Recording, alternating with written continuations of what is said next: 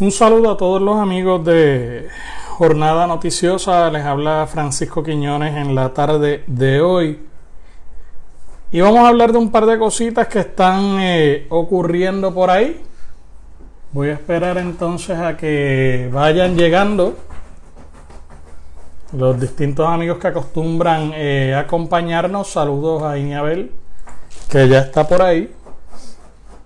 Y hay varias cositas que tenemos en la agenda. Vamos a hablar de esta situación que están usando eh, para meterle miedo al pueblo en las redes sociales. Vamos a estar hablando también del último resbalón de Wanda Vázquez, de la tarjeta electoral de Gigi Fernández y de otras cosas más. Pero miren, eh, primero que todo me quiero eh, excusar con ustedes de que no he estado estos días en vivo. Eh, nada, es que hemos tenido un poquito de apuro con unas situaciones familiares que ocurrieron y se nos ha complicado, eh, por lo menos esta semana, poder estar haciendo los live, pero ya estamos aquí hoy y vamos a ver si entonces ya la semana que viene podemos estar con más regularidad con ustedes. Pero ustedes recordarán que en estos días han habido una serie de temblores, un temblor bien fuerte eh, me parece que fue en el fin de semana, domingo o lunes, creo que fue domingo, sí, sí, que se jamaqueó, se me jamaqueó la cama. Eh, yo sé que se sintió en todo Puerto Rico. Hubo otros temblores más, después hubo otro de cuatro. Hoy hubo una réplica también, creo que en el área de Isabela. Y nada, han estado ocurriendo esta serie de temblores, la gente se asusta, seguida salen eh, pastores gritando que va a haber un terremoto, que Dios le dijo. Bueno, entre todas estas cosas salió una persona inescrupulosa diseminando un mensaje eh, principalmente por WhatsApp, donde decía que la red sísmica le había enviado un mensaje. Yo quiero que ustedes escuchen esto. Voy a poner el audio, quiero que lo escuchen eh, y si, si no se oye bien o si lo tengo que repetir, me avisan. Porque yo quiero que ustedes lo escuchen y vamos, vamos a hablar de esto. Eh, primo, eh, saludos a todos.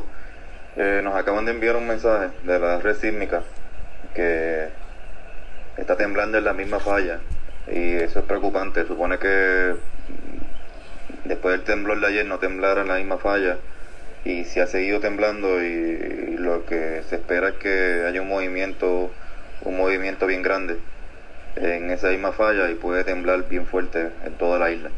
Eh, a nosotros se nos activó el protocolo de emergencia que, tenemos nosotros internos acá para, para, terremotos. Eh, nada, eh, todos protéjanse bien, eviten estar cerca de cristales, eviten estar cerca de, lugares donde pueda caer algo encima del techo. Eh, nada, protéjanse. Eh, debajo de las mesas eh, fuertes se, se ubican las construcciones.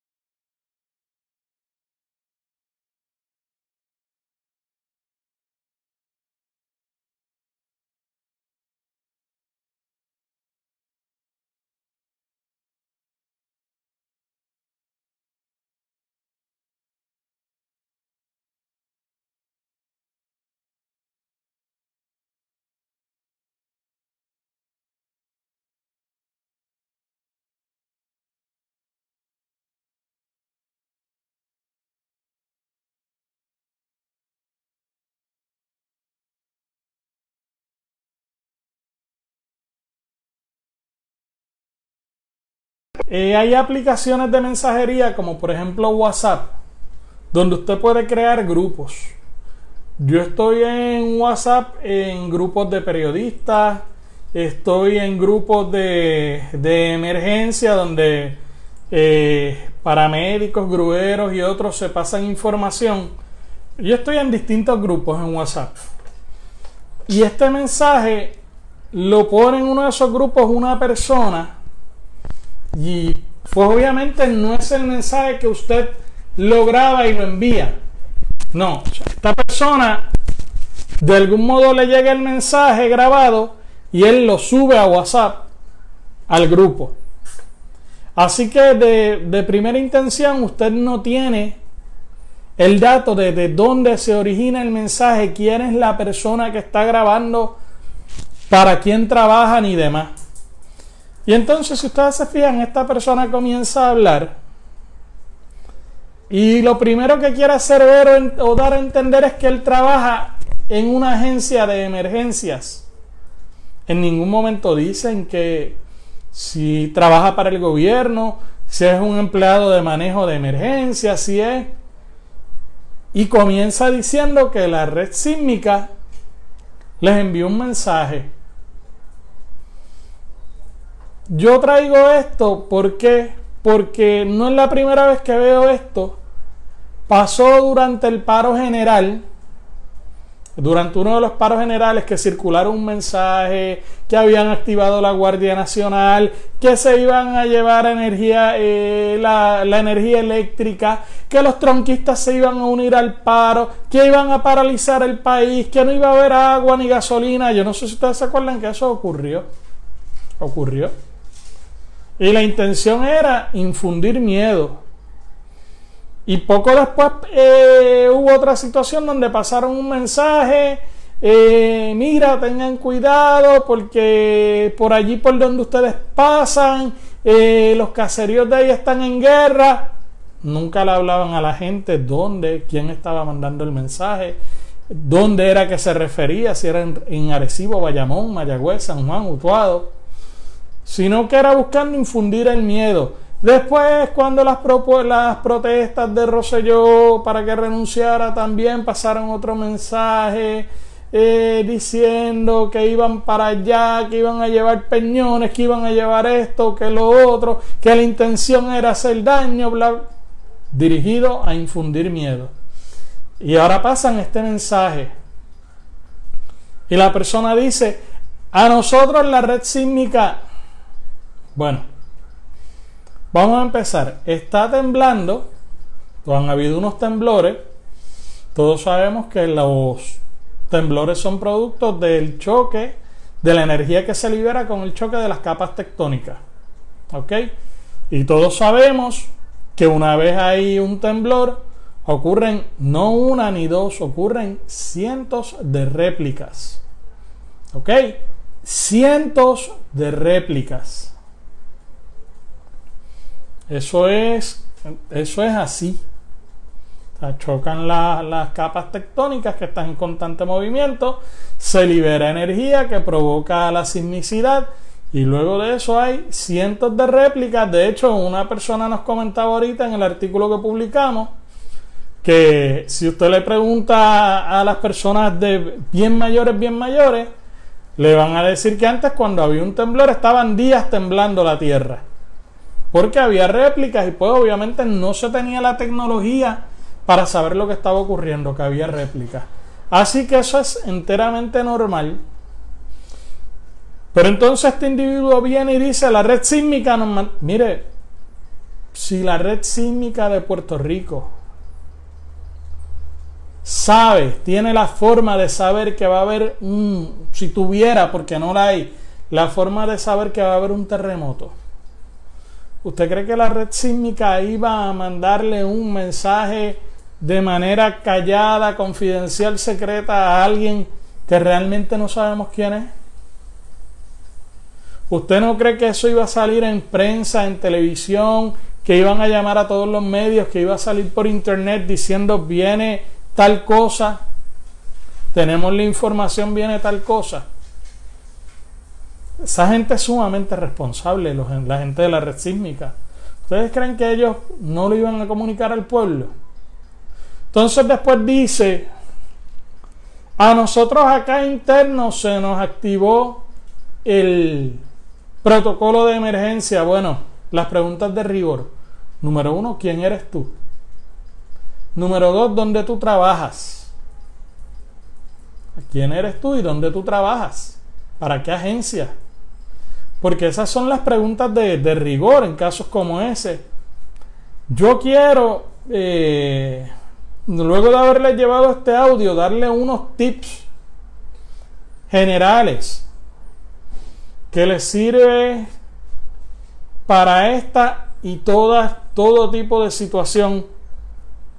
Igual que también cuando lo llaman y le dicen, mira, este, eh, tenemos al nene tuyo, mira, eh, en una ocasión a mi esposa la llamaron y le dijeron, mira, eh, estamos aquí en el garaje, el hermano tuyo atropelló un muchacho. Entonces el hermano tuyo uno que tiene, le dijeron, primero no le dijeron en qué garaje, pero como había un garaje cerca de casa, pues ella pensó, estamos aquí en el garaje, el hermano tuyo eh, atropelló a un muchacho aquí de una motora con el Hyundai. Y le dijeron el Hyundai y ella rápido abrió la boca y dijo, no, mi hermano no tiene un Hyundai, mi hermano tiene un Toyota. Sí, el del Toyota blanco. El, y, y, ay, pero pues, si ella misma le dijo que era un Toyota. ¿Ve? Así que yo le voy a dar unos tips generales para este tipo de situación. Mire, número uno, cuando ponen a correr mensajes como estos, verifique la fuente. Como les decía, una información de importancia como esta va a ser publicada por todos los medios de envergadura. Si una red social, si por WhatsApp le llega un mensaje, si alguien le pone un voicemail diciendo que viene un tsunami o algo así, corrobórelo con fuentes noticiosas confiables, periódicos, radio, televisión llame a la agencia de manejo de emergencia. Mire, me acuerdo hace como 10 años que empezó a reunirse gente en el Coliseo del Ares una noche. Y de momento llegó la policía allí, preguntaron qué era lo que pasaba. No, que eh, salió uno diciendo, no, fue que por allí, por el barrio, pasó una guagua diciendo que venía un tsunami, que nos viniéramos para acá empezaron a hablar con la gente, a preguntarle.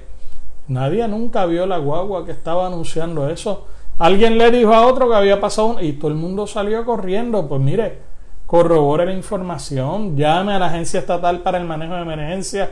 En Internet están los números de la red sísmica. La red sísmica tiene una página en Facebook también que usted puede revisar, verificar. No sea presa del pánico averigüe quién es la persona que está enviando la información. A veces a mí, en mi trabajo como periodista, me llama mucha gente a darme información. Fulano, es que me enteré de tal cosa. Una vez me llamaron diciéndome que estaba el FBI metido en un municipio. Y la persona que me llamó me decía que la persona que lo había llamado era una fuente fidedigna, que ella... Yo cogí y llamé rápido a alguien que trabajaba en ese municipio de mi confianza, fulano.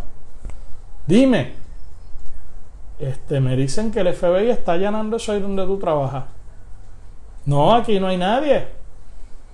Llama a la persona, le digo, mira, ¿tú estás segura de que el FBI está? Sí, el FBI está allí. Mira, es que yo estoy llamando allá y estoy llamando un contacto que tengo allí y me dice que no. No, no, pero es que ellos no te lo van a decir si están allí. Bueno, llamo a una segunda persona y le pregunto, fulano, eh, me dicen que el FBI está allanando donde tú trabajas. Aquí no está pasando nada. Llamo a la persona y le digo, mira, acabo de hablar con una segunda persona y me dice que ahí no está ocurriendo nada. Pues déjame ver, déjame. Y vuelve y me llama el ratito y me dice, mira, hablé de nuevo con mi contacto y me dice que sí, que bueno. Terminé yo llamando a un contacto que tenía en el FBI, mira, fulano, me dicen que ustedes están allanando en tal lado. Ok, te averiguo. No hay ningún allanamiento en proceso. ¿Quién te está dando la información?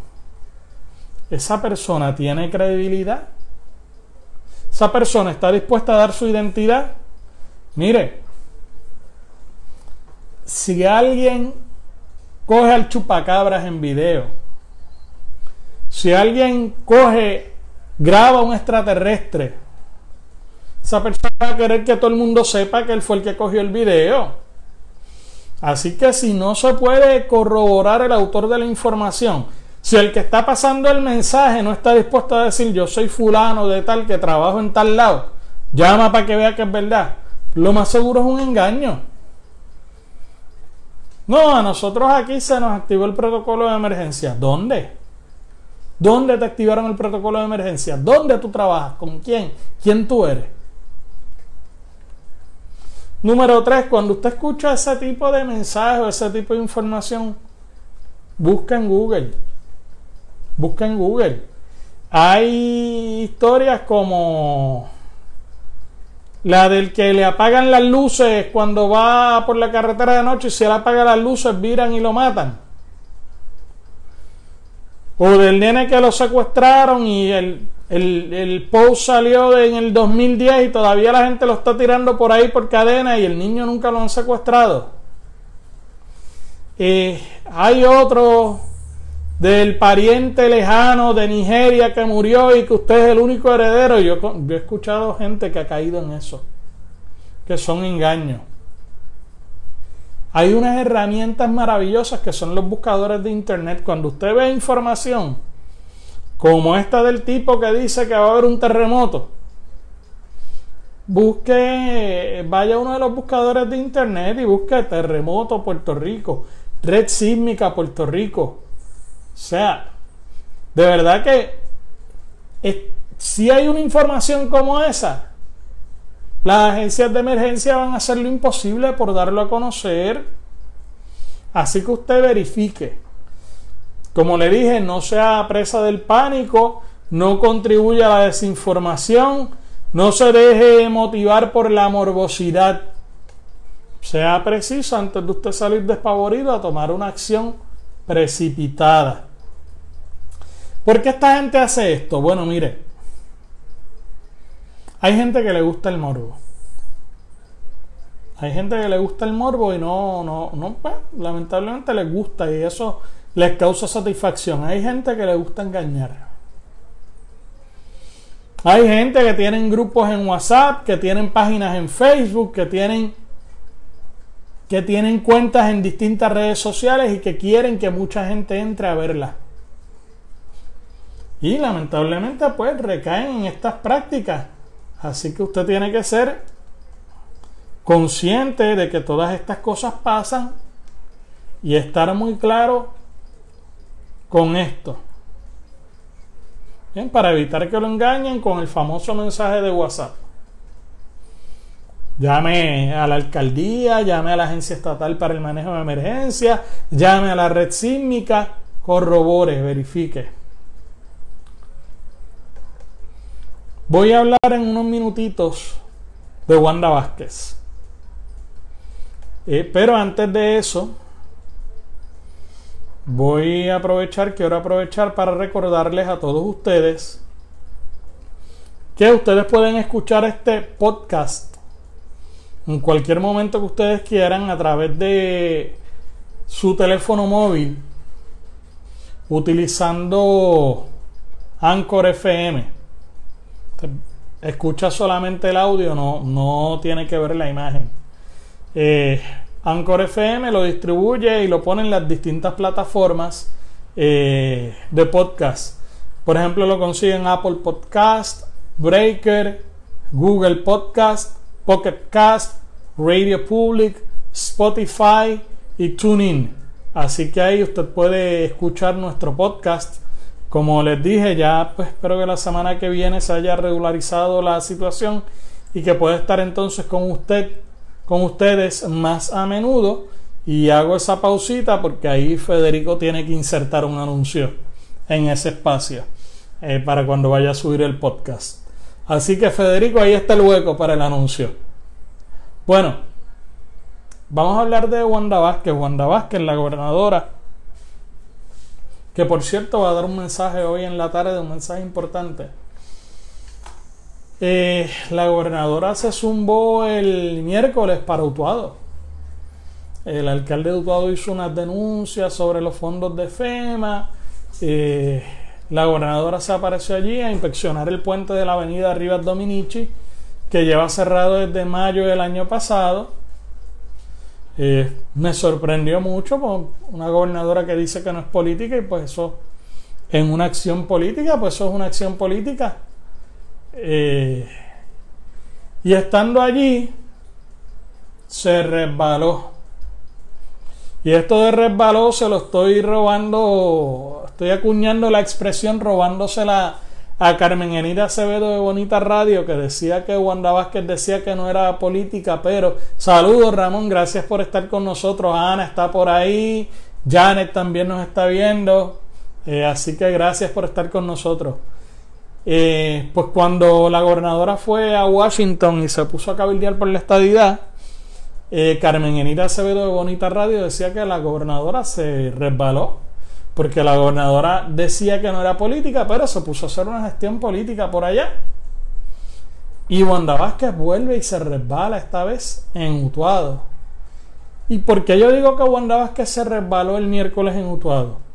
Porque Wanda Vázquez va allí, se reúne con el alcalde a ver cuál es la emergencia, cuál es la preocupación entonces va y hace un anuncio político de que han logrado eliminar unos requisitos de FEMA para que se agilice la entrega de dinero. Y entonces, de paso, pues también anuncia que el puente de la Rivas Dominici lo van a abrir en octubre, que ya eso se sabía, toda la gente de Utuado lo sabía hace meses, que lo van a abrir en octubre.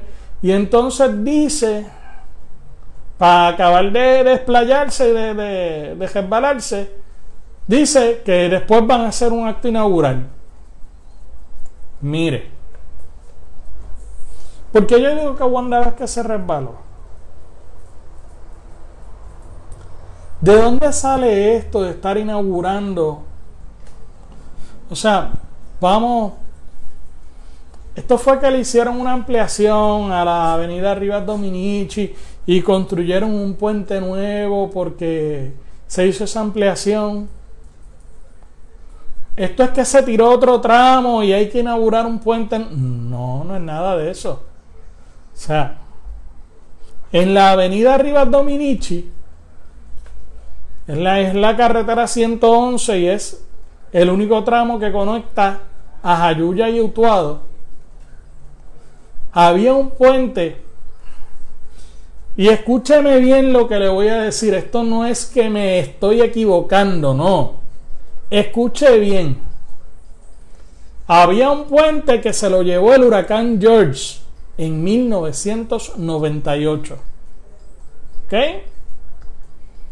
El huracán George se llevó un puente en el 1998.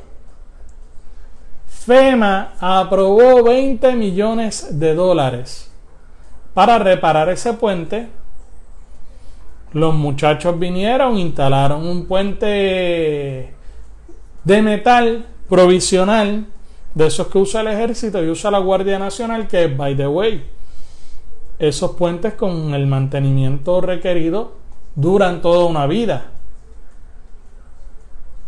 Pero se usaron 20 millones de dólares en el 1998 para eso. ¿Usted sabe cuánto eran 20 millones de dólares en 1998? Yo tampoco, ni lo sabré. Pero era mucho dinero comparado con lo que serían 20 millones ahora.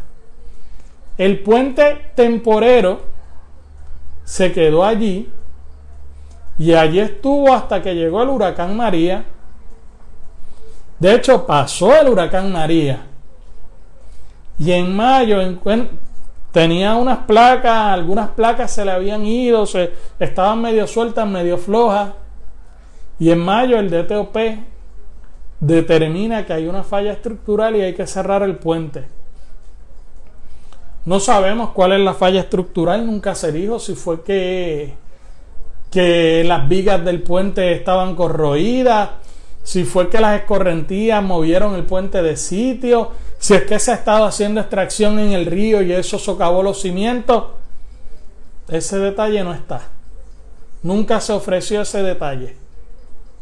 Bueno, el asunto es que viene y se instala un puente provisional allí. Estuvieron más de seis meses, pues empezaron en noviembre y estamos en septiembre, así que estuvieron prácticamente 11 meses para instalar un puente provisional, igual que el que instalaron en lo que ahora le dicen los olvidados, que hicieron una inauguración y fue el gobernador, el, pasado gobernador allí a inaugurar un puente provisional. Y yo entiendo que eso es una vergüenza, según critiqué, cuando se puso el injerto ese que se puso ahí en el puente de la avenida Víctor Rojas en Arecibo, critiqué porque se pusieron a hacer un embeleco, hicieron una parada, después trajeron como si hubiesen resuelto el problema del puente y lo que están es poniendo un remiendo. Pues igual vino Ricardo Rosselló allí en Los Olvidados a celebrar que se había instalado un puente provisional y que van a tener esa gente allí hasta que Colón baje el dedo hasta que venga el otro huracán y se lo lleve con un puente provisional. Bueno, pues instalan este puente provisional. Le dice la gobernadora, que ya se sabía, pero lo anuncia, que se va a abrir el puente en octubre, en las próximas semanas. Qué bueno que van a abrir el puente. Ese puente habían dicho que iban a tardar seis meses en instalarlo, llevan once. Eh, y de hecho, en las Fuerzas Armadas, puentes como ese los instalan en dos semanas. Las Fuerzas Armadas. Pero se tardaron 11 meses, menos mal que lo van a abrir. Mira, honestamente, Wanda Vázquez no se resbale. Usted dice que no es política. No se ponga con política, no venga a hacer una inauguración de un puente provisional. Espere a que se presupueste el puente nuevo, cuando pongan la primera piedra del puente nuevo permanente que va a resolver el problema de la comunidad de una manera definitiva, venga y haga un acto de colocación de primera piedra o cuando entonces se construya un puente permanente y se, y, se abra el puente, venga e inaugúrelo. Pero no vengan a hacer una actividad de inauguración de, de algo que es provisional, que, de, que es para resolver que vuelvo y les digo, esos puentes provisionales duran para toda la vida, duran para toda la vida si los trabajan bien, si los atienden bien. No si hacen, si hacen lo que hicieron en Arecibo cual de la marginal, que no le dieron ningún mantenimiento, pues no, no va a durar. Pero esos puentes provisionales duran. Pero se supone que ahí se haga un puente permanente. De hecho, y si ponen el puente permanente no deben estar haciendo inauguración porque no es algo nuevo que se hizo, es algo que se rompió que lo tenían, lo tenían que arreglar. Así es que Wanda que se resbala y se sigue resbalando. De hecho, más que resbalarse, yo creo que Wanda que se resbaló cuando tomó el poder y dijo que ella no era política y que ella era jurista. ¿Sabe por qué Wanda Vázquez se resbaló en ese momento? Porque lo que sostiene una persona en una posición política es precisamente la expectativa de que va a estar inmersa en el proceso político. No es otra cosa. Lo que sostiene una persona en su posición, en una posición como gobernador, presidente del Senado, pues es la expectativa de que va a seguir ejecutando el poder. ¿Por qué al día de hoy Wanda Vázquez no ha nombrado un secretario de Estado? No sé, a lo mejor va a anunciar eso esta tarde. O a lo mejor esta tarde va a anunciar que va a ser eh, candidato, candidata. De hecho, eh, estoy viendo que hoy se reabrió el puente. Se anunció el miércoles y hoy se abrió ya al público. Ya hay carros transitando por allí. Pues les decía, yo creo que Wanda Vázquez se resbaló cuando dijo que no era política. Porque en una posición política tú dependes del poder político para poder seguir siendo, para poder seguir ejecutando el poder. Tan es así que al día de hoy ella no ha nombrado un secretario de Estado. ¿Por qué Wanda Vázquez no ha nombrado un secretario de Estado?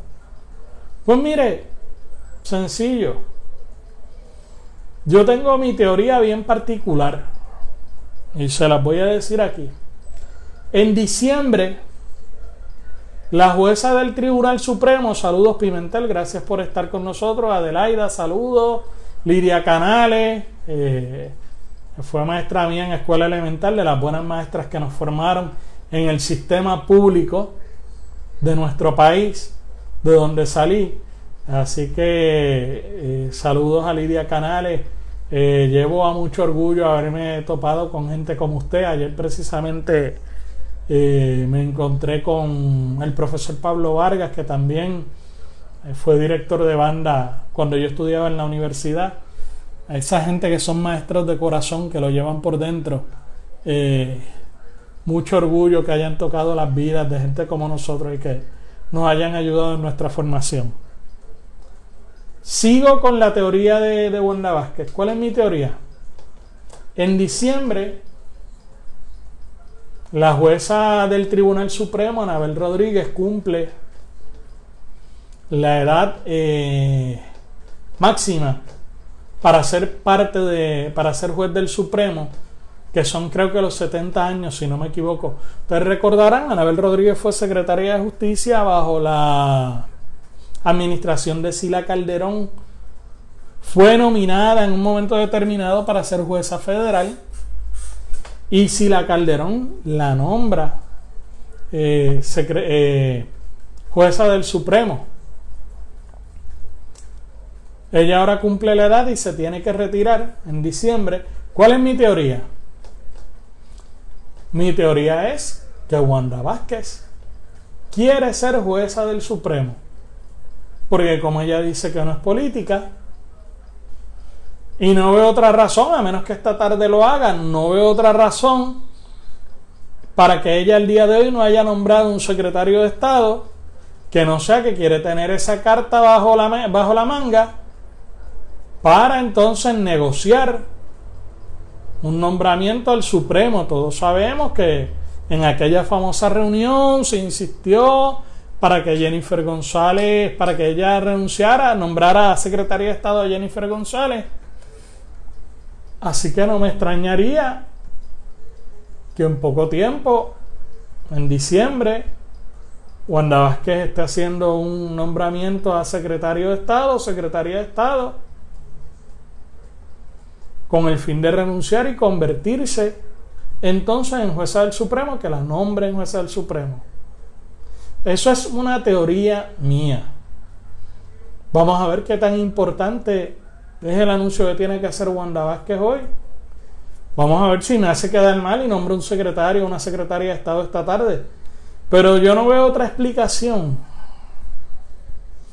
para que a esta altura Wanda Vázquez no haya hecho ese nombramiento. De verdad que no lo veo. Vamos a ver, eso es lo que yo me imagino y pues quizás por eso es que Wanda Vázquez ha tenido que resbalar de esa postura de que ella no era política y de que y, ha terminado entonces medio enredándose en los asuntos políticos. Y fue allá se rejuntó con la con Gigi Fernández y y fueron a abogar por la estadidad y demás, otro resbalón hacia la arena política.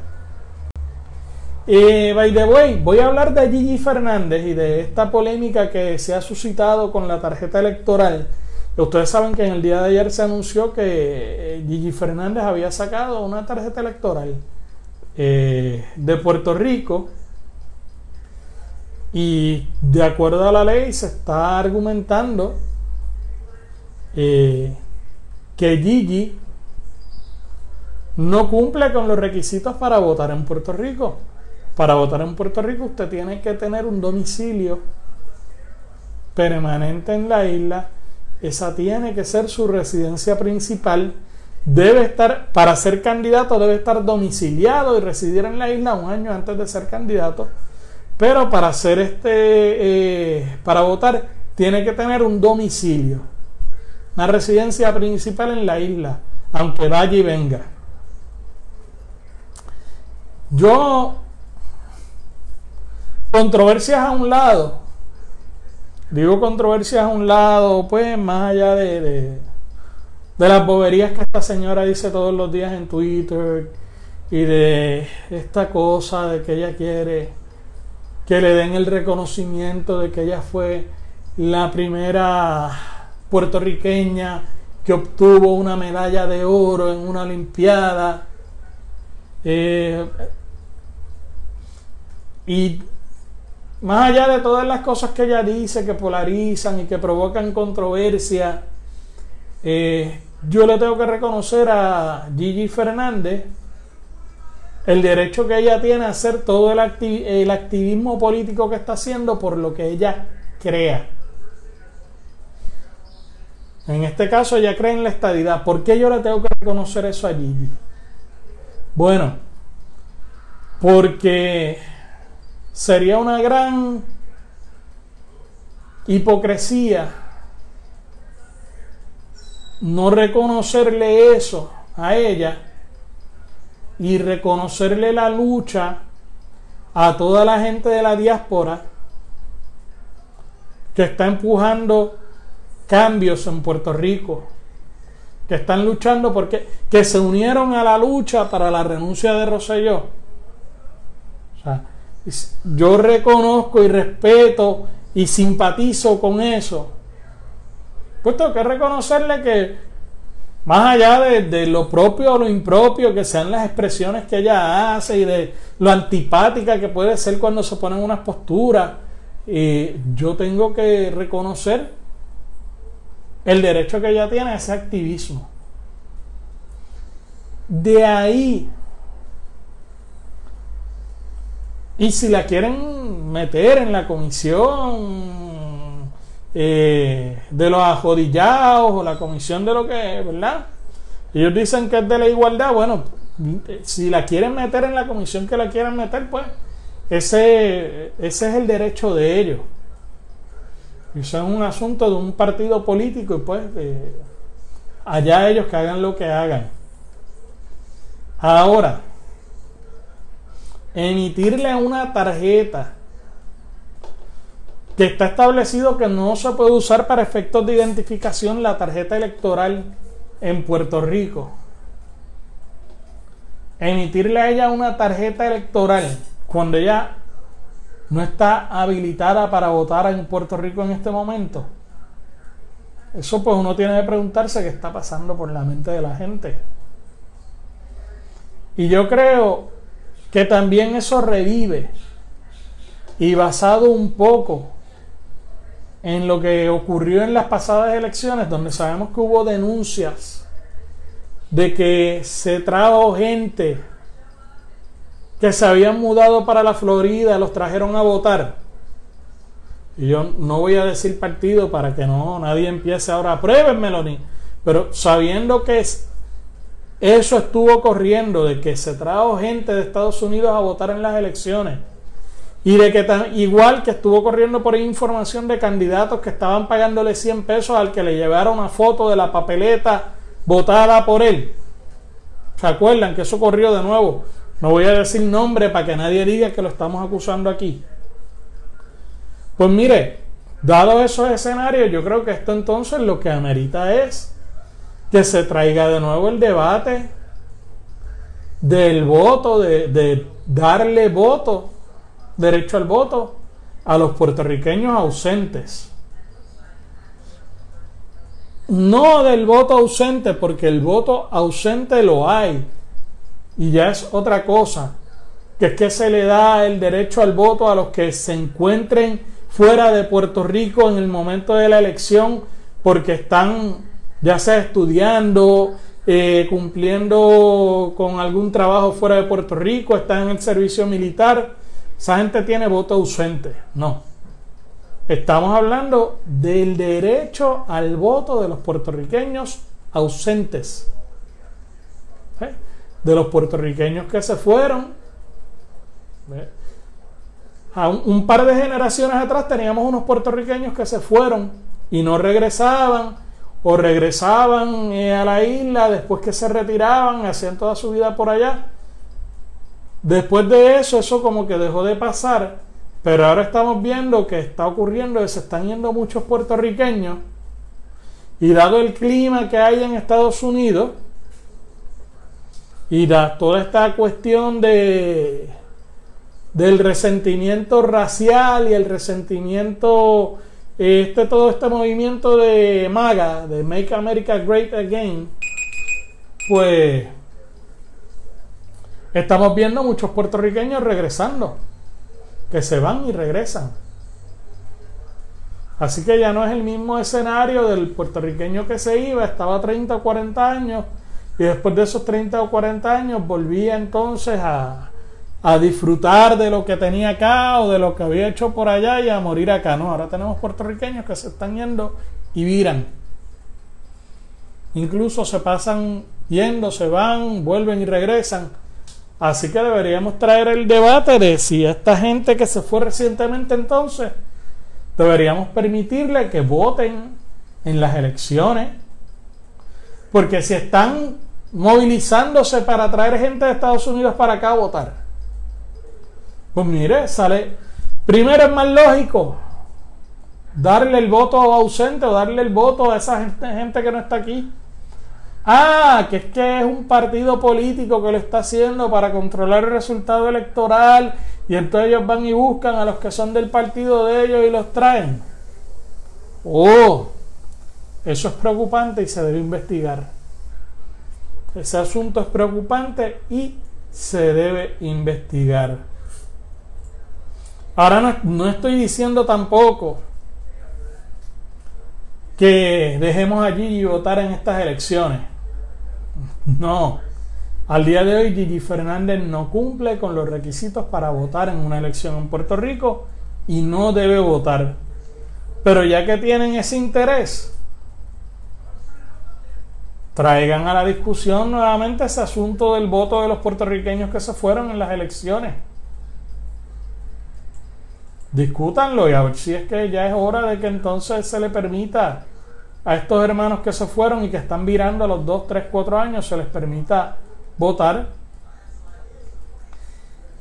En otro tema, en el día de hoy la Junta de Control Fiscal anuncia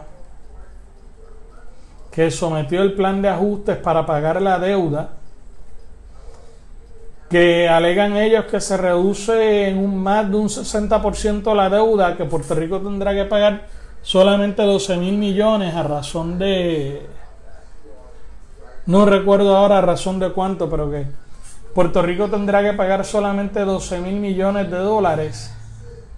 Y hay aquí dos datos que me preocupan Realmente para mí estos dos datos son bien alarmantes y no sé, yo no veo forma de que un juez acepte este plan de ajuste con estos dos datos. Mire, dice esto que el 60% de los jubilados que tenemos hoy en Puerto Rico, o sea, porque se está hablando de, de cortarle 8.5% a los jubilados que reciben más de 1.200 dólares al mes de pensión. Y entonces dice que más del 60% de los jubilados que hay en Puerto Rico no reciben 60% de pensión. O sea, no reciben 1.200 dólares de pensión mensual. Eso quiere decir que más del 60% de los jubilados está bajo niveles de pobreza. Y entonces al otro 40% que recibe de 1.200 dólares en adelante, les van a recortar el 8.5% de su pensión. ¿Sabe cuánto es el 8.5% de una pensión de 1.200 al mes? Esos son 102 dólares. Tenemos aquí al dispositivo de seguridad casero, la unidad canina de aquí, eh, interviniendo. Me disculpan por el ladrido de los perritos. eso quiere decir que a un pensionado de gobierno que reciba 1.200 dólares, se le va a descontar 102 dólares al mes 102 dólares al mes, pues precisamente 1224 eh, dólares al año, si no me equivoco, de su pensión que van a dejar de recibir. Y como les dije, el 60% de los jubilados, según esto, no llegan a 1.200 dólares mensuales, o sea que viven bajo la pobreza. Ese dato, ese dato y el recorte del 8.5% no me parece a mí que sean datos que permitan que se acepte este plan de reajuste. estamos hablando que se va a reducir el servicio anual de, a la deuda de 4.200 millones a 1.500 millones. Vamos a ver qué pasa con eso. Pues el otro dato también es que vivimos en un país que está en recesión, lleva ya más de 10 o 12 años en recesión. No hay desarrollo económico. Y si entonces usted le va a restar de cada mil dólares, le va a restar 100 a cada jubilado del país, pues son 100 dólares menos corriendo en la economía.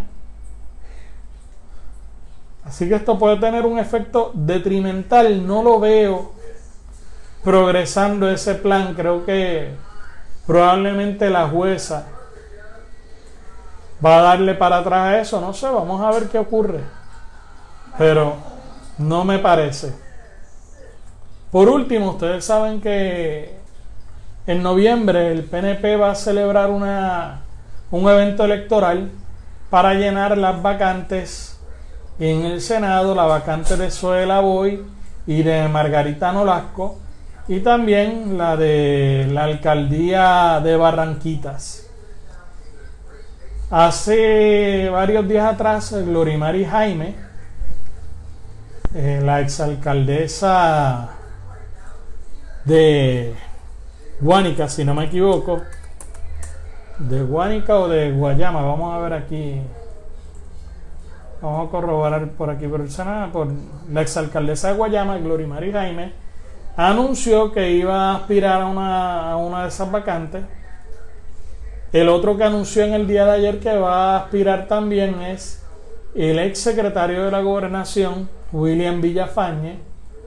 William Villafañe pues ha sido presidente de la juventud, fue parte de la campaña de Ricardo Rosselló, estuvo en el comité de transición, salió del gobierno en medio del escándalo del WhatsApp, aunque no se le acusó. Y ahora está aspirando al Senado. Yo veo esta candidatura y digo, yo no tengo nada que decir de que William Villafañe eh, tenga haya estado vinculado en actos de corrupción, haya hecho algo impropio, pero me parece que la candidatura de William Villafañe representa unos estilos y un tipo de política y de forma de proceder que el pueblo rechazó al reclamar la renuncia de Ricardo Rosselló en unos eventos donde el pueblo demostró que la democracia no es ir cada cuatro años a votar simplemente. Así que vamos a ver quién más se va a tirar ahí en esa elección especial. Pero yo ver gente como William Villafañe y ver otros eh, siendo candidatos o con intenciones de aspirar, no me da buena espina de que realmente el país está logrando eh, los cambios que quieren o de que hemos progresado mucho con lo que ocurrió en el verano del 19. Por último, también eh, Edwin García Feliciano, es el alcalde de Camuy, anunció que no va a ser candidato a la reelección. Ya pues entonces el PNP se está preparando para tener una eh, reorganizar ese comité de Camuy y entonces pues obviamente eh, los candidatos que van a estar en esa contienda a la alcaldía de Camuy. o a la aspiración para la alcaldía de Camuy. Por eso es todo lo que tengo para ustedes por hoy. Les agradezco mucho que hayan estado conmigo. Y entonces regresamos la semana que viene. A menos que tengamos que volver más adelante hoy mismo o que en el fin de semana surja algo nuevo. Eh, gracias por estar conmigo. Excelente tarde y recuerden nuevamente buscarnos en las plataformas digitales. Ya le dije que son eh, Apple Podcast, Breaker, también Spotify. Nos puede buscar en Tuning Radio. También estamos en Breaker, Pocket Cast, Radio Public. Todas las aplicaciones son Apple Podcast, Breaker, Google Podcast, Pocket Cast, Radio Public, Spotify y TuneIn y también en Anchor FM. Muchas gracias por estar con nosotros y que tengan excelente tarde.